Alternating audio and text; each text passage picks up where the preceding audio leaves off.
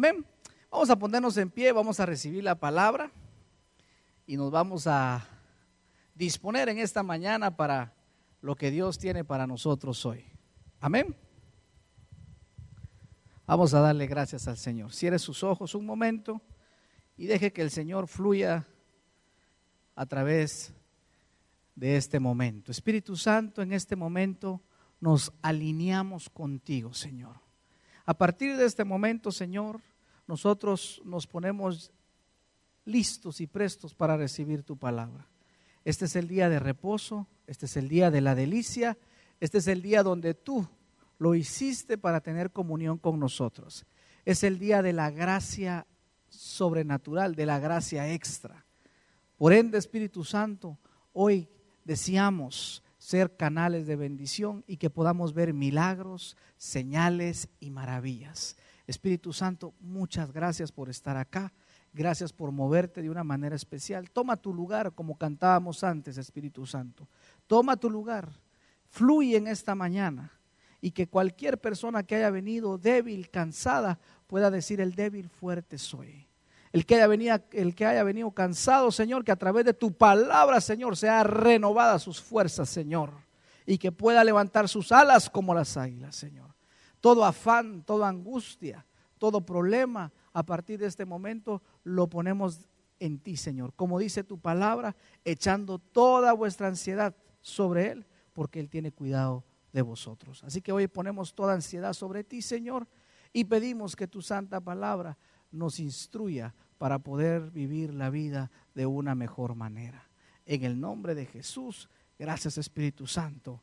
Amén y amén. Si es tan amable, tome su lugar. Hace dos viernes tuvimos una noche de poder. Estuvo bien tremenda y quería compartirle porque el domingo, el domingo pasado no le compartí. Pero nos visitó una hermana acá. Ah, no está Georgina. ¿Cómo se llama la amiga de Georgina? ¿Cómo? Angélica. Y cuando Angélica, vení para acá tú que viste cómo subía, vení. Así usted agarra fe y, se da cuenta que Dios está obrando milagros. Tú la viste cómo venía ella, ¿verdad? Explicarle a los hermanos cómo ella subía las gradas o qué fue lo que le pasó a ella. Sí, ella, cuando subía las gradas, ella subía así, de lado, porque no podía subir así porque el disco, cuando le tallaba, le dolía.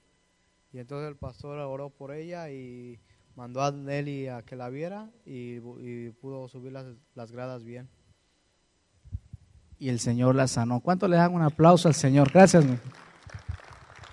Bien tremendo porque ella me dijo que sufrió un accidente, ¿verdad?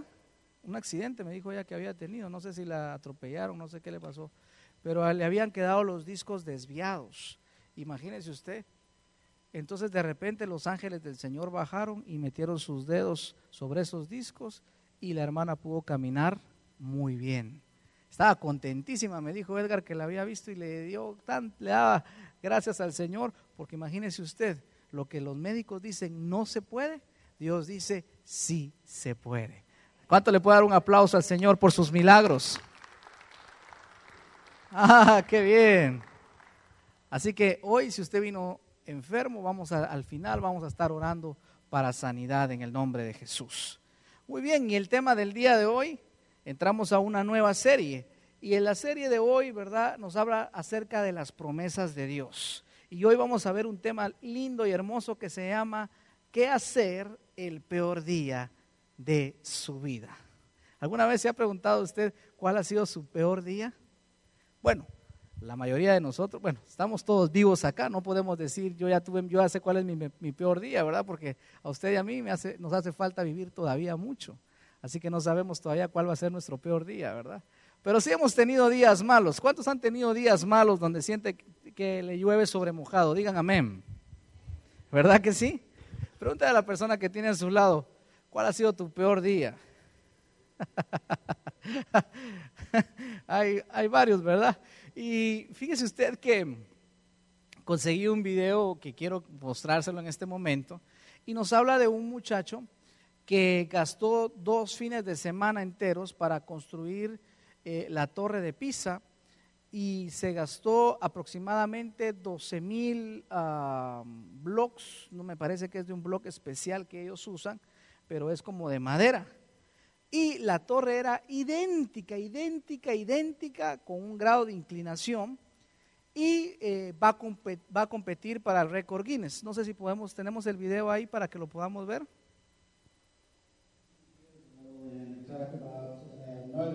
Este es el entrevistador.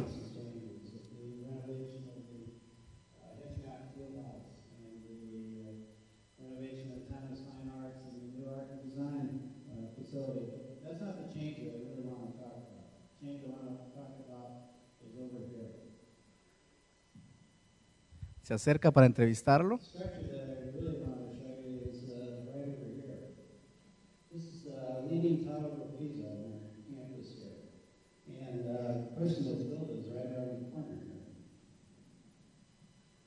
Es el muchacho que lo construyó. Brian. Brian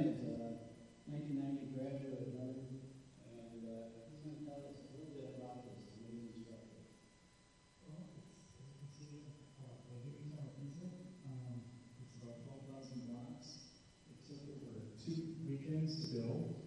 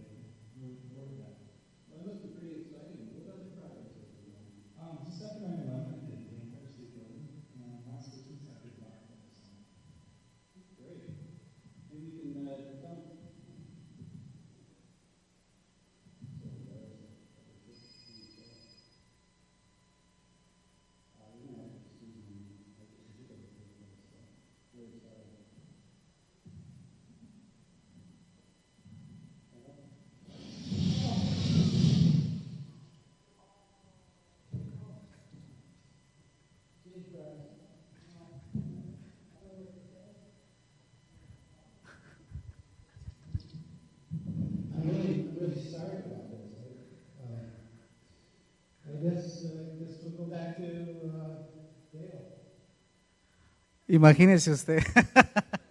Dos fines de semana ya no pudo competir. Iba a competir la próxima semana por el récord Guinness. Por eso la moraleja de este video es apague su celular. No, no, no, ya hablando en serio, sí apáguelo por favor porque pueden suceder tragedias, ¿verdad? Pero yo no sé si a usted le ha pasado como este muchacho que en un segundo el trabajo de toda su vida se perdió, por así decirlo, en un segundo. Él iba a competir, iba a establecer un récord, porque este hombre está graduado, eh, me parece, de algo de artes. Imagínese usted, haber gastado tanto y ahora volverlo a hacer. Era algo tremendo. Yo sé que a muchos de nosotros nos ha pasado que en unos minutos perdemos el control de algo y se nos complica el día. En unos momentos nos suceden unas cosas y uno dice, pero ¿qué puedo hacer? ¿Qué sucede con este día? Pues yo quiero hablarle esta mañana acerca de lo que debemos hacer esos días malos donde nos ataca tal vez la peor dificultad. Y la palabra nos habla de un hombre que estuvo en algo así similar. Vaya conmigo al libro de Hechos y está en el capítulo número 28 del libro de Hechos.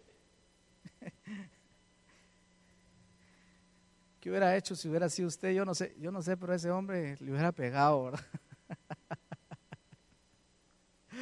Ay, ay, ay. Imagínese usted. Hechos capítulo número 28, del 3 al 6. La palabra nos habla acerca del apóstol Pablo. ¿Cuántos se acuerdan de la película El náufrago? La película El náufrago. La palabra nos habla de una historia donde el apóstol Pablo iba con 275 uh, compañeros en un barco y él iba prisionero. Y dice la palabra que los agarró un ciclón tan grande que durante 14 días, me parece, si no estoy mal, no vieron luz, no vieron las estrellas, nada, una total oscuridad. Y al final, dice la palabra que embarcan en la isla o encallan, por así decirlo, en la isla de Malta. Y en la isla de Malta todos bajan porque tuvieron que, el barco se dañó, se arruinó y tuvieron que naufragar. Léalo conmigo. Ya llegando a esa isla, dice en el versículo número 3, entonces, habiendo recogido Pablo algunas ramas secas, ya después del náufrago, imagínense qué día, ¿cuántos alguna vez han naufragado acá? Es algo terrible estar en medio del, del agua y que usted sienta que se ahoga. Entonces dice Pablo, habiendo recogido Pablo algunas ramas secas, las echó al fuego y una víbora, huyendo del calor, se le prendió de la mano, lo mordió. Cuando los naturales vieron la víbora colgando de su mano, se decían unos a otros, ciertamente este hombre es homicida, a quien escapado del mar la justicia no le deja vivir. ¿Verdad que muchas veces así nos dicen también? Es que le va mal porque algo está pagando.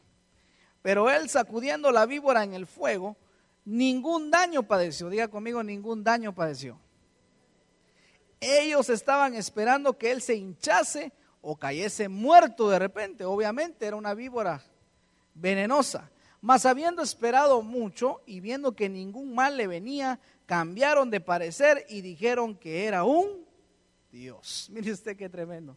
Yo no sé, pero el apóstol Pablo estaba teniendo un mal día de esos que no, que uno no quiere vivir. Después de pasar un naufragio, agarra, estaba haciendo el fuego y le queda prendida una de esas víboras y el veneno usted sabe que corre. Sin embargo, hay una promesa que Dios ha dado para sus hijos. ¿Quién se recuerda? Cuando decía, estas señales seguirán a los que creen en mí. Y decía, en mi nombre echarán fuera demonios, impondrán manos sobre los enfermos y sanarán. Tomarán manos en las serpientes y no les morderán. Vaya conmigo, léalo. Me encantaría que viera esta promesa. Marcos capítulo número 16, verso 17. Y estas señales seguirán a los que creen. En mi nombre echarán fuera demonios, hablarán nuevas lenguas, tomarán en las manos serpientes y si bebiesen cosas mortíferas no les hará daño. Sobre los enfermos pondrán sus manos y sanarán. Entonces mire qué tremendo porque nosotros tenemos promesas que Dios nos ha dado. Y entonces, cuando nosotros tenemos uno de esos días donde realmente decimos no quisiera haber nacido, es allí donde podemos aplicar este primer principio que quiero darte. ¿Qué hacer el peor día de nuestra vida? ¿Qué hacer ese día cuando sentimos la dificultad? Número uno, recuerda las promesas que Dios te ha dado. Diga conmigo, debo recordar las promesas cuando nosotros estamos teniendo un día de esos, lo mejor es recordarnos todas las promesas que Dios nos ha dado. Porque Dios nos ha dado muchas promesas. ¿Sabe cuántas promesas tiene la Biblia? Tiene más de 12 mil promesas. ¿Cuántas promesas tiene la Biblia? Más de 12 mil promesas para ti y para mí. ¿Alguien está contento por eso? ¿Alguien está feliz?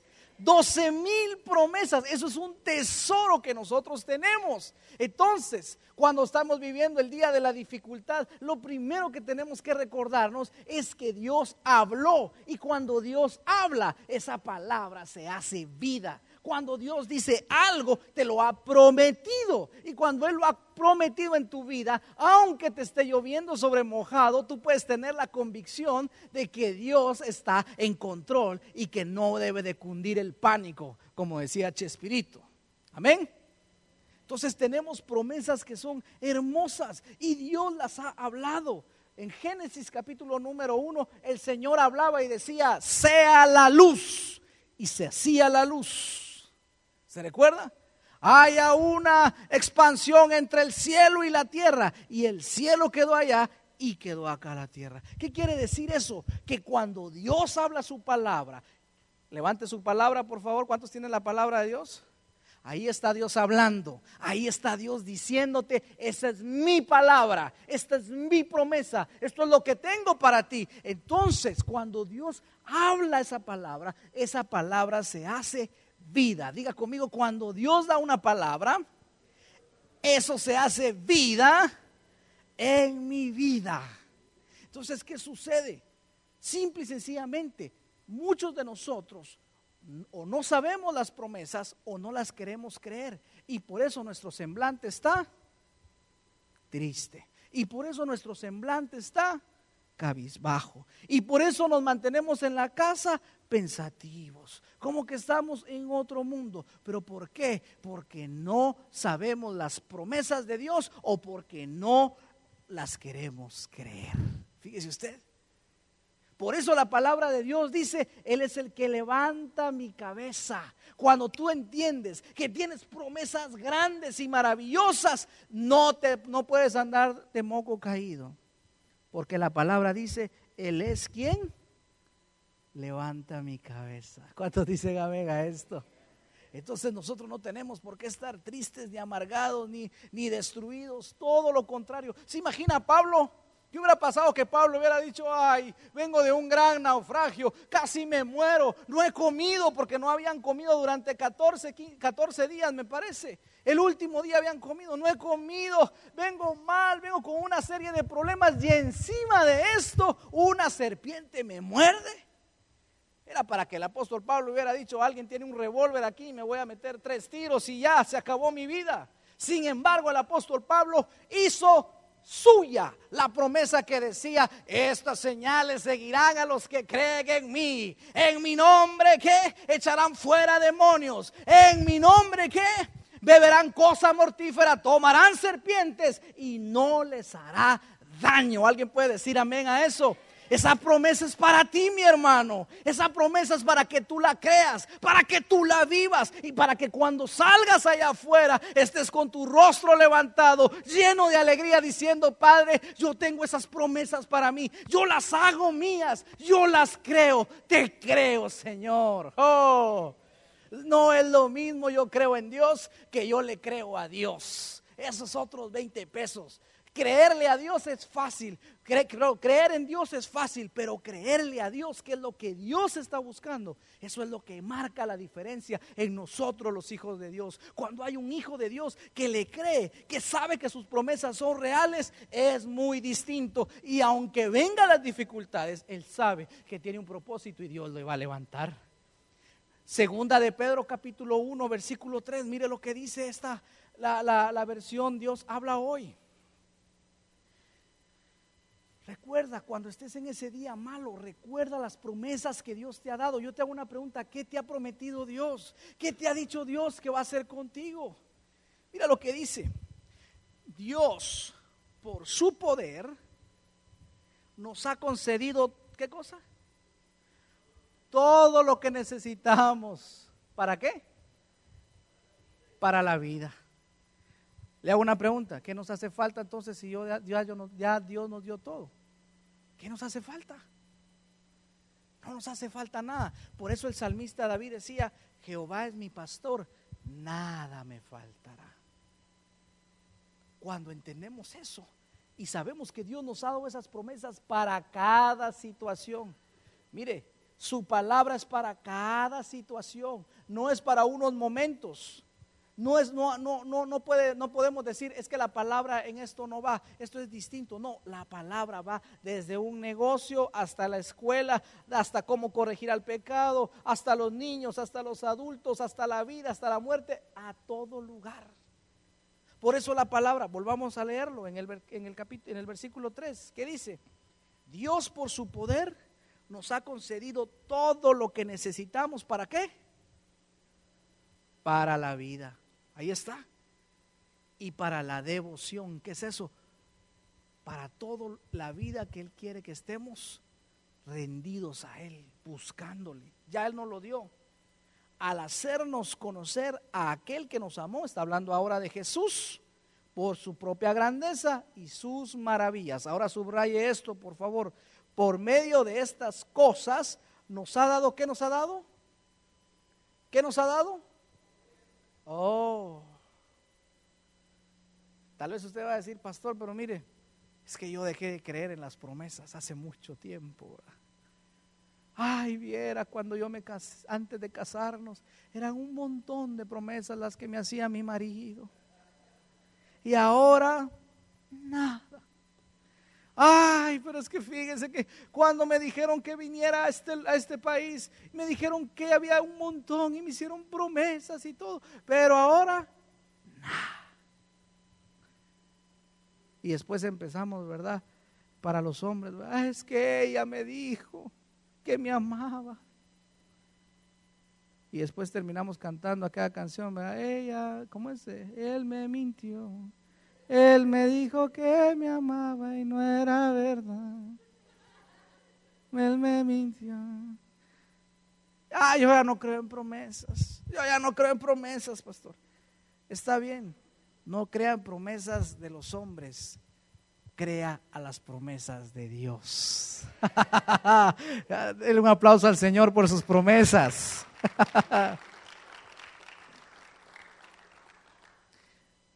Mire lo que dice, otra vez por favor, juntos dice, por medio de estas cosas nos ha dado sus promesas. ¿Y cómo son esas promesas? ¿Cómo dice la palabra que son? Muy grandes, no son cualquier promesa. Muy grandes y qué? Y de mucho valor. Cuando entendemos esto, nuestra vida cambia. Porque entonces nosotros sabemos que esas promesas son promesas de peso. ¿Qué promesas te ha dado el Señor? Estás enfermo, te ha dado promesa de sanidad. Estás en angustia, te ha dado promesa de paz. Estás en escasez, te ha dado promesa de abundancia. Estás en preocupación, te ha dado promesa. Te hacen en, ansiedad, estás promesa. Hay promesas hasta para aquellas personas que tienen que tomar pastillas porque no pueden dormir. Hasta para ellos hay promesas. Hay promesa para todo, para todos. Por eso la palabra dice, son de gran valor y de gran estima esas promesas que Dios ha dado. Le voy a decir algo y le voy a contar un pequeño testimonio. Me recuerdo yo que asistía a un grupo GPS, aunque en aquel entonces no, se llamaba GPS porque no existían, ¿verdad? Pero asistía yo a, un grupo y me recuerdo yo que tocaba la guitarra. Y cierto día llegó una persona que Dios la usaba de manera profética. Un profeta es el que habla de parte de Dios acerca del futuro y que se va a cumplir. Entonces, recuerdo yo que en esa oportunidad, esa persona, ese profeta me dijo, tú un día vas a salir de este país donde estás y Dios te va a llevar a otro lugar y allí vas a ser un siervo del Señor, Dios te va a usar. Y cuando yo escuché esa palabra, yo la creí. Era una promesa de parte de Dios. Sin embargo, yo también tenía mis dudas porque yo decía, en ese momento, yo decía, esta situación por la que estoy pasando, ni siquiera llego a visa, ni siquiera tengo para comprar un pasaje, ni siquiera tengo para vivir, pues. Entonces yo le decía al Señor, Señor, está muy linda la promesa en mi corazón. La guardaba y la creía. Pero si usted me hubiera preguntado, todo lo que me tocó vivir de ahí para adelante fueron un tiempo. Pero de que Dios cumplió su promesa, Él la cumplió. Entonces tú puedes estar diciendo ahorita, pastor, yo tengo años esperando una promesa. Síguela esperando, porque Dios va a cumplir. Y cuando estés en el momento más difícil de tu vida, recuerda las promesas que Dios te ha dado. Hazlas tuyas en tu corazón y di, yo creo lo que dice la palabra. Que los que aman a Dios, todas las cosas les ayudan a bien. ¿A todos? No, no a todos. Hay una segunda parte. A los que han sido escogidos conforme a su propósito. ¿Cuánta gente de propósito hay aquí? Dígame. Ah, entonces para usted la promesa. Número dos. Ah, antes de pasar, vamos a Josué capítulo 21, verso 43. Se recuerda que hemos estado hablando acerca de la conquista. ¿Cuántos conquistadores vinieron hoy acá? Diga a la persona que tiene a su lado, qué bueno que viniste a la casa de Dios y que no te fuiste a otro lugar.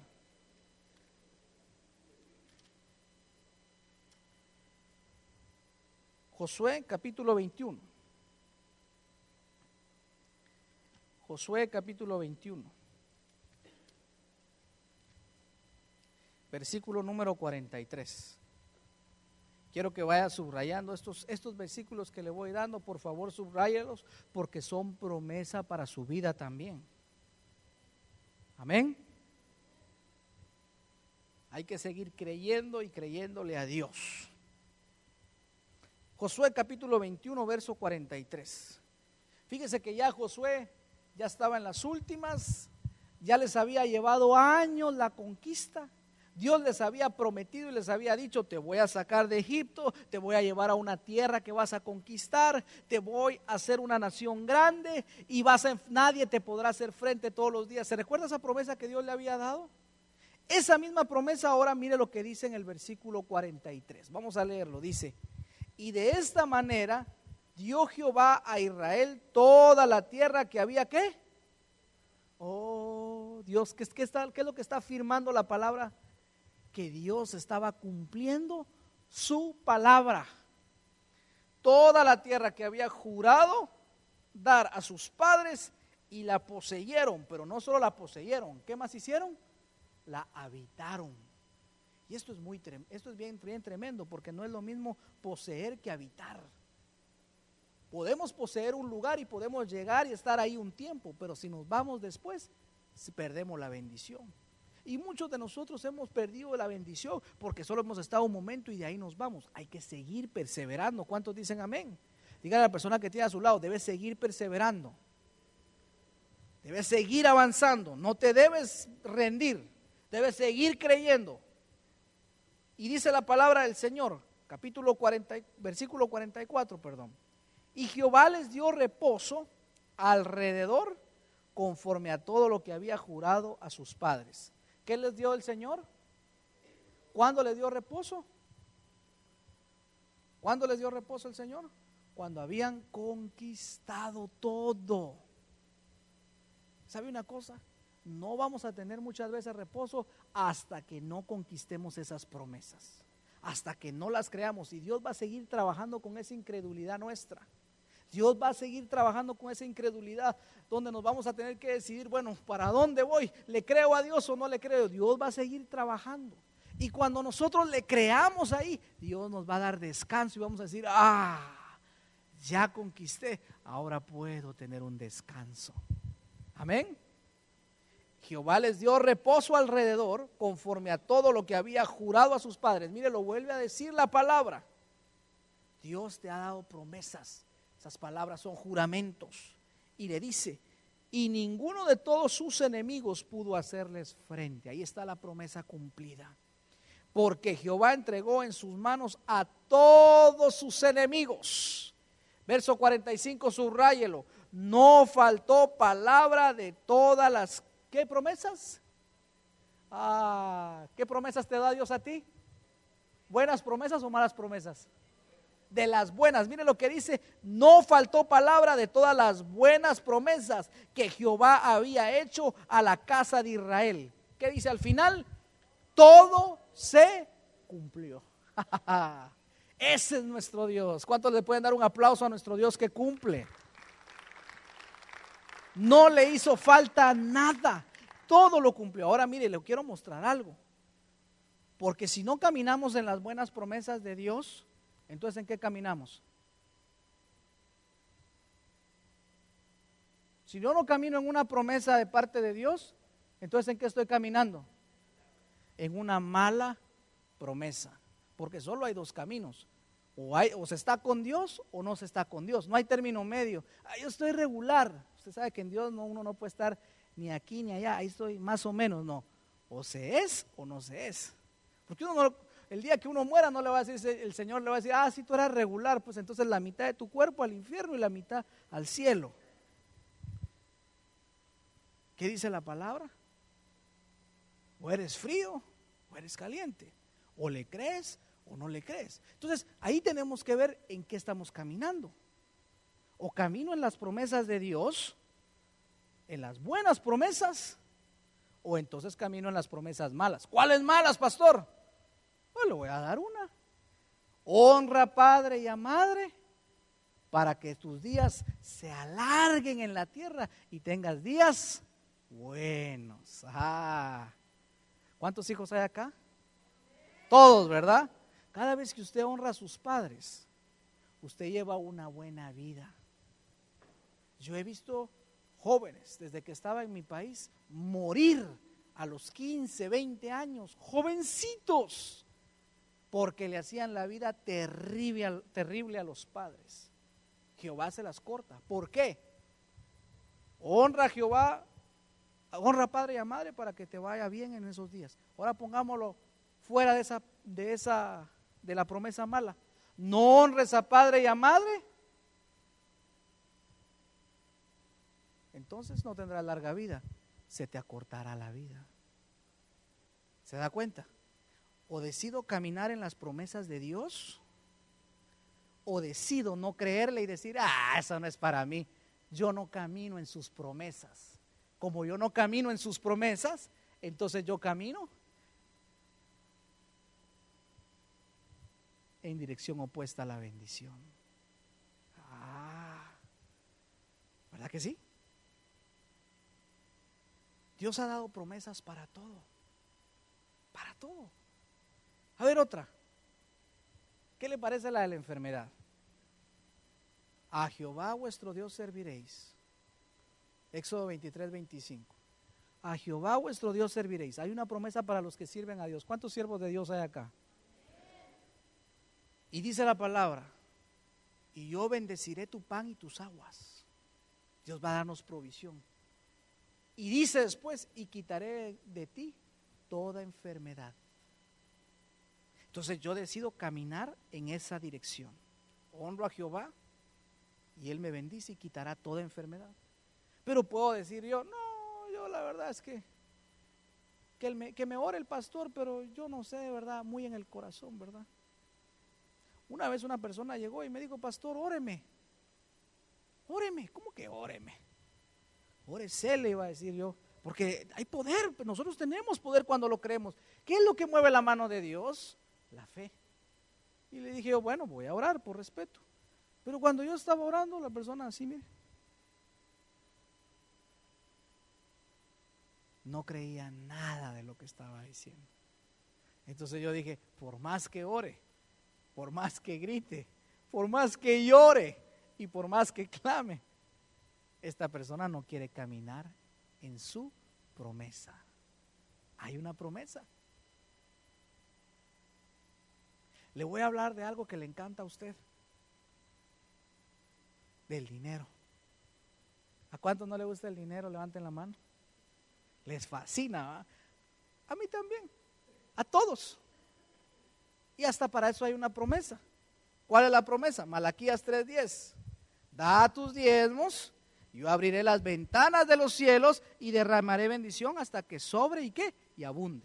Pero también puedo decir yo, ah, esos son cuentos, no, yo no, en eso yo no voy, en eso yo no voy.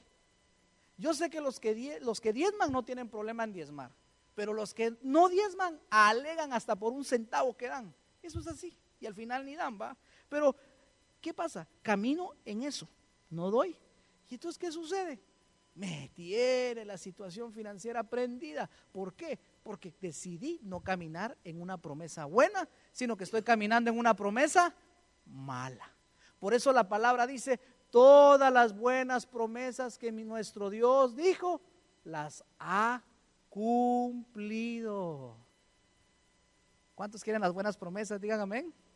Ah, Dios nos quiere dar buenas promesas. ¿Quiere otra buena promesa? ¿Cuántos quieren otra buena promesa?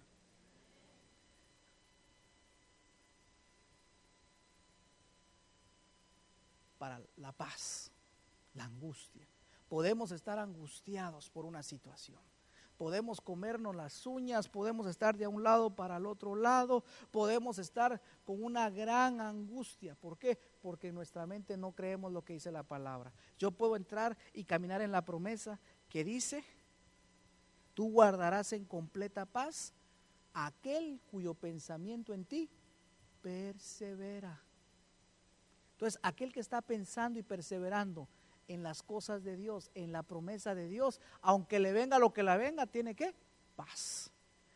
Pero puedo caminar en otra mala promesa. Que puedo hacer que mi mente piense de todo. Entonces, ¿qué sucede? Tengo un problema y mire lo que sucede. ¡Ah! Tengo este problema. Me van a quitar el trabajo. Y el jefe ni le ha dicho nada, pero está, ¡Ah! me van a quitar el trabajo. Y se me quedó viendo mal. Ay, sí, se me quedó viendo mal. Por eso yo sabía, yo sabía que eso era. El fulano fue el que le dijo. Y tal vez ni fulano ni nada que ver, pero nosotros empezamos a perseverar no en el pensamiento de Dios, sino en nuestro pensamiento. Fue el fulano, yo sé. Y la culpa la tiene mi marido o mi esposa. Porque esto yo le dije, yo le dije. Y cuando llega su esposo o su esposa, usted está, porque ya su mente voló.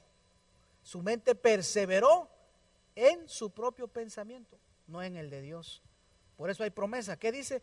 Tú guardarás en completa paz aquel cuyo pensamiento en ti, ¿qué? Persevera. Entonces nosotros decidimos si caminar en una buena promesa o caminar en una mala promesa.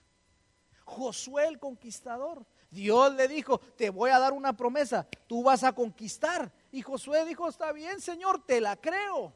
Solo que estoy muy joven, no tengo experiencia. Y Dios le dijo, lo único que tienes que hacer es mi palabra, mis promesas, de noche y de día. Las vas a escuchar y las vas a meditar y vas a perseverar en eso que te doy y vas a andar. Y entonces nadie te podrá hacer frente. Y aunque tengas a Jericó en medio, aunque vengan los de Jai, aunque vengan los amorreos, aunque vengan todos los feos, los vas a derrotar en el nombre de Jesús. Y así fue. Así fue. Los derrotó todas las buenas promesas. Siga, volvamos al, al versículo. Ah, yo me emociono porque mire lo que dice la palabra. Versículo 45, una vez más. No faltó palabra de todas las buenas promesas que Jehová le había hecho a la casa de Israel. Todo se cumplió. Pastor, pero hubieron momentos difíciles para Josué. Claro que sí. Por eso es que Dios no va a dejar que no nos vengan momentos difíciles. Si no, entonces, ¿cómo va a ser realidad sus, sus promesas? Si no venimos a pasar la situación dura. Porque en la situación dura es donde Dios dice, ok, me crees, estás caminando en eso, yo te doy mi palabra, aquí está mi promesa, la cumplo. Es como cuando alguien hace una promesa de pago, dice, en tal día yo le voy a pagar. Pasa el tiempo, pero durante ese tiempo no puede cobrar. Pero cuando llega el momento determinado, es ahí donde dice, yo cobro esa promesa. Y entonces ese día, esa promesa de pago se hace efectiva y se hace efectiva la bendición. Amén. Ah, llevaron muchos años la conquista, pero finalmente Dios la dio. No faltó nada y les dio reposo. Es que así es lo que eso es lo que quiere el Señor. Que cuando tengamos un día difícil, que cuando digamos, Señor, este sí es el peor, ahí tú estés creyendo. Y tal vez a lo mejor la situación en tu casa sea difícil. Tal vez no sea una situación fácil, pero tú puedes ser de bendición si crees las promesas. Tal vez alguien se vaya a reír, tal vez vaya a decirte, no, yo no creo eso, yo no lo creo. Usted siga creyéndolo, no se desanime, sino todo lo contrario. Párese en esa promesa, repítela un día, repítela el segundo día, repítelo, no te canses, créela en tu corazón, porque Dios no es mentiroso, Dios cumple sus promesas. Amén. Número dos, en el momento de crisis, porque cuando viene la crisis es cuando se tienen que cumplir esas promesas. Cuando estés en una crisis y no sepas qué hacer, tienes que saber algo. Cuando tú digas, ya perdí, se me fue esta bendición, se me fue la salud, se me fue la paz, allí recuerda algo, Dios es tu giré, que es eso, tu proveedor. Marcos capítulo 4 del 2 al 4. Cuando vengan situaciones difíciles, especialmente cuando estés honrando al Señor, porque cuando uno honra al Señor, también le viene la prueba. Por eso es que a veces hay gente que dice, ay, yo me consagré al Señor y me empezaron a venir un montón de pruebas. Si así es, así, así de eso se trata. Habla muy duro. No, para eso está Dios, para que no camine solo, para que camine con Él. ¿Cuántos dicen amén? Entonces tienes que caminar con Dios, no camines solo. Camina con el Señor. Mira lo que dice Marcos capítulo número 4. Dice que Jesús estaba, ¿qué estaba haciendo Jesús? ¿O qué estuvo haciendo, perdón? Ayunando. ¿Cuántos días? 40 días. Imagínense, si yo con este ayuno de 21 días ya estaba que no llegaba. Es tremendo. Ya no quería ver la avena por ningún lado. Ya no. Pero gloria a Dios, porque Dios es bueno. Al final vamos a entregar juntos el ayuno. Entonces dice que Jesús venía de ayunar 40 días. Entonces, ¿qué hace el, el diablo? El diablo llega y lo empieza a tentar. ¿No cree usted que lo lógico sería que como él estaba ayunando, el diablo ni se metiera con él? ¿Verdad que sería lo lógico? Que cuando él está, cuando el, el- el Señor está ayunando, el diablo ni se meta con él. Pues no. Cuando él más estaba buscando a su padre, fue cuando el diablo lo tentó. ¿Y cuándo cree que el diablo lo tentó? ¿El primer día de ayuno? ¿El segundo día? ¿El tercer día? ¿El cuarto día? ¿Qué día lo tentó? El último día. ¿Verdad que ese diablo sí es bien diablo, el diablo ingrato? Es malo, es malo el diablo. El último día lo va a tentar, fíjese usted. ¿Por qué? Porque obviamente era cuando más hambre tenía el Señor. ¿Sí o no? 40 días. Y entonces dice que el diablo le empieza, le empieza, lo empieza a, tender- a, a tentar y le empieza a ofrecer un montón de cosas que por cierto ni las podía ofrecer porque no eran ni de él. Pero dice que le dice algo. ¿Qué le dice? ¿Qué le dice? Si eres el Hijo de Dios, convierte la piedra en pan. Y para este caso, ¿qué le dice? Tírate, lánzate. Le estaba, mire el diablo, le saca la palabra. Escuche lo que le digo. y le dice, si eres el Hijo de Dios, di que estas piedras se conviertan en pan. Ah, tienes hambre, Señor. El peor día. Yo creo que ese fue a haber sido un día muy difícil para el Señor. Pero te voy a dar una clave. El peor día se puede transfor- for- transformar en tu mejor día si dependes de Dios. Por muy mal que se mire el día, Dios te lo puede cambiar. Y entonces el Señor le dice, ¿qué le dice? No solo de pan vivirá el hombre, sino de toda palabra. ¿De dónde? Que sale. ¿Qué le estaba diciendo? No solo de pan vivirá el hombre, sino va a vivir de qué? De estas promesas. Diablo, yo no te tengo por qué demostrar lo que yo puedo hacer. Yo sé quién soy yo. ¿Cuántos saben quién son en Cristo Jesús? Amén. Y lo segundo, no solo de pan vivirá el hombre. Le voy a contar algo. Yo viví esto en carne propia. Cierto momento, yo empecé a ir a la iglesia. Y en mi casa no eran cristianos. Yo me, me- convertí al Señor y empecé a sufrir una persecución. Porque mire, si usted dice que es católico, no hay problema. Si dice que es testigo de Jehová, no hay problema. Si usted dice que es, eh, eh, ¿cómo se llama? Eh, maometano, no hay problema. Si usted dice que sigue a, a Paquita la del barrio, no hay problema. Para eso no hay nada. Pero si usted dice, soy cristiano, uy, uy, uy.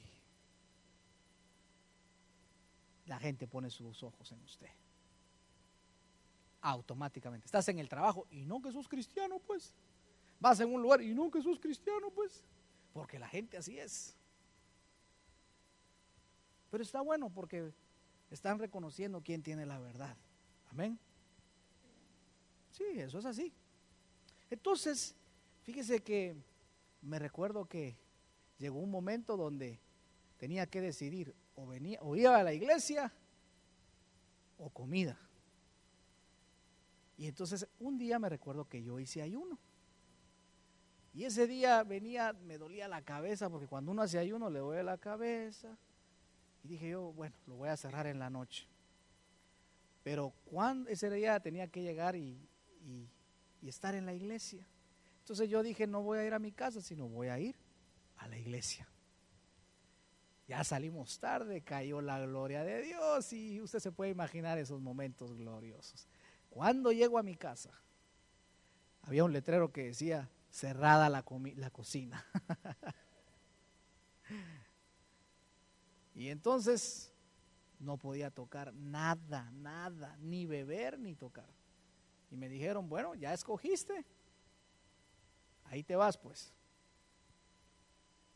Y lo que le dicen las mamás a, toda a todos los hijos, va, andate a vivir con el pastor, que el pastor te pague los biles, llévate la cama a la iglesia, que el pastor aquí, que el pastor, bueno,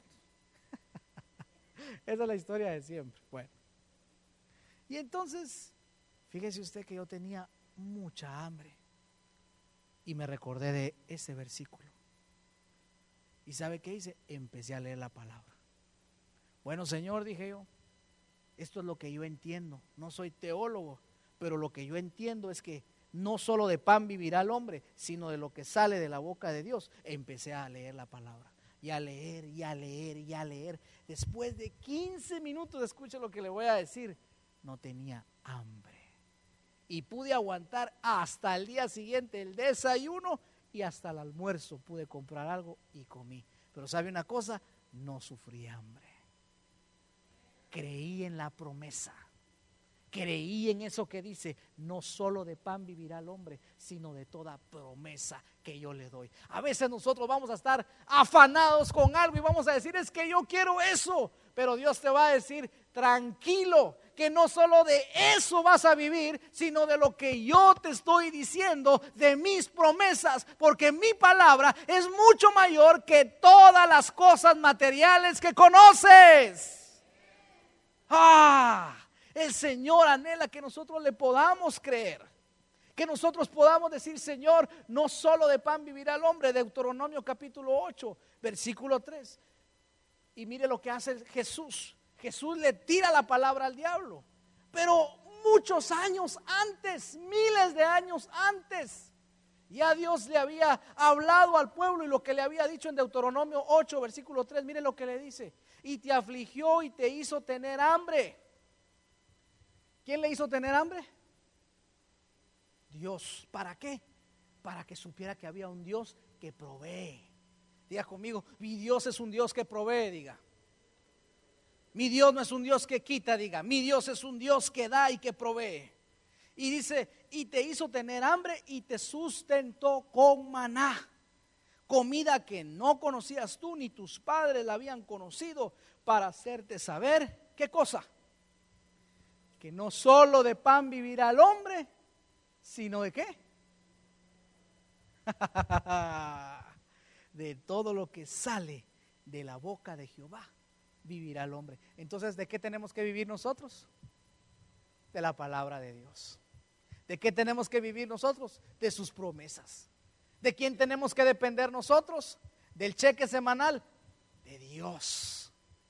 ¿De quién tenemos que depender nosotros? ¿De una persona? De Dios. ¿De quién tenemos que depender nosotros? De Dios. ¿Quién es el único que puede llenar nuestro corazón? El Señor. ¿Quién es el único que puede satisfacer nuestros más íntimos sueños? El Señor. ¿Quién es el que puede satisfacer nuestras más íntimas metas? El Señor. ¿Quién es el que puede llenar nuestro corazón y nuestra mente por completo? Únicamente el Señor. Por eso es que Él es nuestro proveedor. Nadie más. Cuando yo quiero hacer mi proveedora de amor a una persona, uh, usted va a ser una persona que va a sufrir mucho. porque va a vivir dependiendo. Claro, yo, yo sé, mire, claro, tenemos, los que, los que estamos casados sabemos que tenemos amor. Pero una vez una persona me dijo, pastor, yo me voy a casar para no sentirme solo. Yo le digo, estás totalmente equivocado. Aunque usted se case siete veces como Elizabeth Taylor, siempre se va a sentir solo. Porque es que es Dios el que te hace que no te sientas solo, el que te llena tu corazón y te da paz y bendición. ¿Alguien puede decir amén?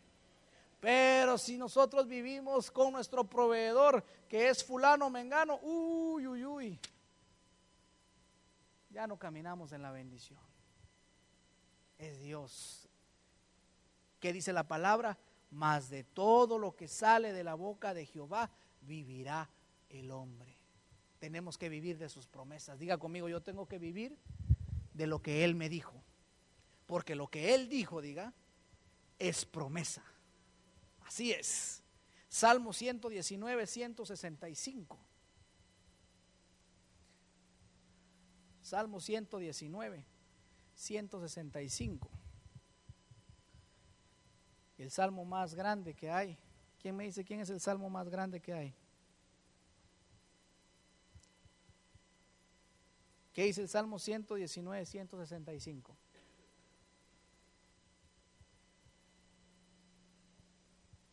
¿Qué dice la palabra? Mucha paz. ¿Tienen quién? ¿Usted está en paz o está afanado?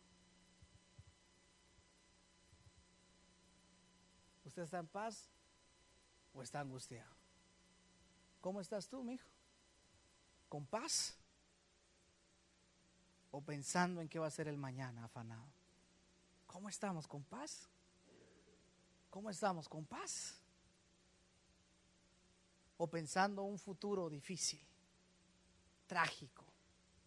Mucha paz tienen los que aman tu ley, los que confían en sus promesas. Y no hay para ellos qué cosa. Entonces, cuando yo tengo el peor día de mi vida, yo tengo que saber algo. No hay tropiezo en, Dios. Sí, pero mira lo que pasó, mira esta dificultad, mira cómo está. Pero no hay tropiezo en Dios. Sí, pero no te estás dando cuenta, esto es una tragedia, esto es de vida o muerte. Sí, pero tengo paz en Dios. ¿Se da cuenta lo que le estoy diciendo? ¿Se da cuenta lo que le estoy diciendo? Tal vez alguien vaya a hacer una tormenta en un vaso de agua, pero usted puede decir, yo tengo paz en Dios, porque yo sé que en Él no hay tropiezo. Ah, esto es lo que más cuesta entender, porque nosotros muchas veces hacemos una tormenta en un vaso de agua y nos angustiamos y peleamos con Dios. Pero cuando entendemos que su promesa, que su palabra dice, no habrá tropiezo para aquellos que aman su palabra, nosotros podemos tener paz y estar seguros de que Dios con un propósito lo está permitiendo. ¿Alguien puede decir amén a eso? Así es. Así es. Yo tengo un amigo que él canta. Ha estado aquí, algunos de ustedes se recuerdan de él, se llama Héctor Sotelo. Un día venía acá a ministrar y yo le pregunté a Héctor, Héctor, ¿cuánto tiempo se lleva grabar un CD? Y él me empezó, a, me empezó a contar que en primer lugar las horas de estudio son carísimas. Es caro sacar un buen CD, un CD con excelencia. Y hay que llevar buenos músicos para que los músicos lleven el tiempo y si no lo llevan hay que repetir. Y eso es un promedio a veces hasta de seis meses, ocho meses para grabar un CD. Imagínese usted. Haga, más o menos haga la cuenta lo que usted gana en ocho meses y eso es lo que vale un CD para una persona que lo quiere hacer con excelencia. Pues Héctor me contaba y yo le decía, vi en las noticias que cuando estabas grabando y cuando habías terminado ya de grabar, alguien por equivocación tocó un botón que decía delete y borró toda la grabación. Toda. Toda la grabación. ¿Y sabe cómo se llamaba el CD? Una vez más. Qué irónico, ¿verdad? Pero fue un momento difícil. Pero Héctor me decía, mira pastor, tuve paz en mi corazón. Y como el CD se llamaba Una vez más, lo tuve que volver a grabar una vez más. Pero me dijo, aproveché para hacerlo con más excelencia. Me vinieron más ideas y al final resultó ser, en lugar de una tragedia, una bendición. Sí, nos llevó un poquito más de tiempo, sí, nos llevó un poco más de trabajo, sí, nos llevó un poco más de esfuerzo, pero al final valió la pena. ¿Qué te quiero decir con esto? Que cuando tengas el peor día de tu vida, mejor di, Señor, yo tengo paz en ti y con un propósito ha de ser esto y algo mejor va a traer el Señor. Algo de mayor bendición va a traer el Señor. Porque a los que aman a Dios todas las cosas les ayudan a bien. Oh, démosle un aplauso al Señor, por favor. Número 3. Daniel capítulo 1, verso 18. Cuando estés en el peor día de tu vida, reordena tu visión. Reorienta o reordena tu visión.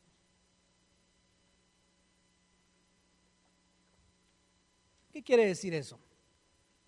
¿Ha visto usted un GPS cuando funciona y uno se pasa a una calle?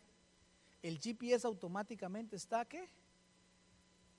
recalculando o reorganizando la trayectoria o reorientándose para volver a dar una salida. Pues entonces cuando tengamos un día dificultoso, lo único que tenemos que hacer es orientarnos. Tenga paz, primero que todo, confíe en el Señor, como vimos en lo primero, ¿verdad? Él ha dado promesas, recuérdese de esas promesas, porque eso da esperanza. Número dos, recuerde que Dios es el que da la provisión, que Él no hay tropiezo en Él. Y número tres, vuelva a pensar nuevamente su visión. Daniel capítulo 1, verso 18 al 21. Habían cuatro jóvenes, nos dice la palabra, que eran de los más pilas de su país, de los hebreos, de los judíos. Y dice que eran hombres muy, pero muy estudiados. Y temían al Dios nuestro, a nuestro verdadero rey. Pero dice que en un momento determinado también les vino el peor día de su vida y fueron esclavizados y fueron llevados cautivos al palacio del rey. Eso sí era terrible, porque ellos prácticamente no sabían cuándo iban a volver a ser liberados. Pero dice que en ese momento se los llevaron al palacio del rey y allí iban a servirle al rey. Y les, y les cambiaron los nombres y además de cambiarle los nombres, empezaron a aprender una nueva cultura, que era la cultura de los babilonios. Entonces esta situación era difícil, pero con un propósito, con un gran propósito. Daniel capítulo 1, 18 al 11, 21, perdón. Cumplido el plazo fijado por el rey Nabucodonosor y conforme a sus instrucciones, el jefe de oficiales los llevó ante su presencia. Y luego de hablar el rey con Daniel, Ananías, Misael y Asira, no encontró a nadie que los igualara. De modo que los cuatro entraron a su servicio. Ahora vea esto. En ese momento ellos tal vez pudieron negarse, tal vez tenían la opción de decir, mira rey, yo no te voy a servir mira rey, este para mí es la mayor ofensa. Yo no fui preparado para esto, así que si quieres mátame, porque no había otra opción.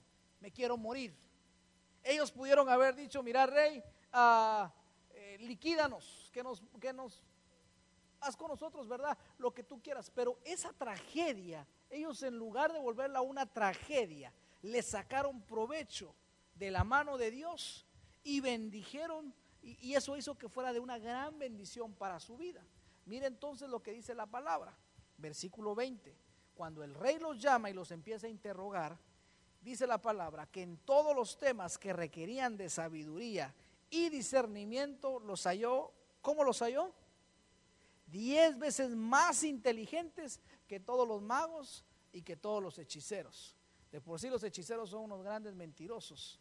Entonces, imagínense, qué hechicero ni qué nada.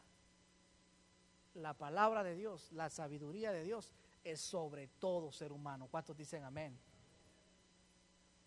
Y dice la palabra, los halló diez veces más inteligentes que todos los magos y que todos los hechiceros de su reino. Ah. Y fue así como Daniel se quedó en Babilonia hasta el primer año del rey Ciro. Entonces, lo que te quiero decir es lo siguiente. Cuando haya venido el peor día de tu vida, tranquilo, sácale provecho. Demuestra quién eres en Dios. Demuestra las palabras, demuestra lo que tienes adentro, que es la fe en el Espíritu Santo, que es la, la fe y la confianza en el Señor, perdón. Que tienes al Espíritu Santo en tu corazón. Y aunque estés en las peores situaciones, el Señor va a hacer que esa maldición se transfiera en una bendición. Y dice que Daniel se quedó ahí y todos sabemos la historia de Daniel. Daniel fue un profeta que bendijo. ¿Sabe cuánto tiempo se quedó Daniel ahí? Con tres reyes. Se quedó con el abuelo, con el papá y con el hijo prácticamente. Sirvió durante tres reinados. O durante tres periodos presidenciales, pues si lo quiere ver así. Fue de gran bendición. Lo quisieron matar, no pudieron. Dios lo bendijo. Lo llenó de gracia. Y tal vez alguien le, había, le hubiera dicho, ay, qué desgracia, mira, ya te vas esclavo. Pero los años dijeron lo distinto. Los años dijeron, no fue ninguna desgracia, no fue ninguna maldición, todo lo contrario. Daniel sirvió de bendición para que mucha gente conociera al Dios real, al Dios vivo. Ese es nuestro Dios. Eso es lo que Dios quiere. Cuando venga el peor día de tu vida, no te amargues, no te ofendas, no te entristezcas, no te preocupes. O como, como dice mi hijo Josué, no te ocupes. Tranquilo. Dios está en control. Solo reorganízate y di, muy bien, yo tenía unos planes para allá, pero ahora estoy acá. Pues entonces vamos a hacer nuevos planes, porque Dios tiene planes de bien y no de mal para darnos un futuro y una esperanza. oh, qué bien. ¿Se recuerda de Job? Otro gran ejemplo. Le vino lo, lo, malo, pero al final Job en sus días terminó en bendición. El último capítulo, el último versículo, subrayelo también. Salmo 27, 11. Salmo capítulo 27.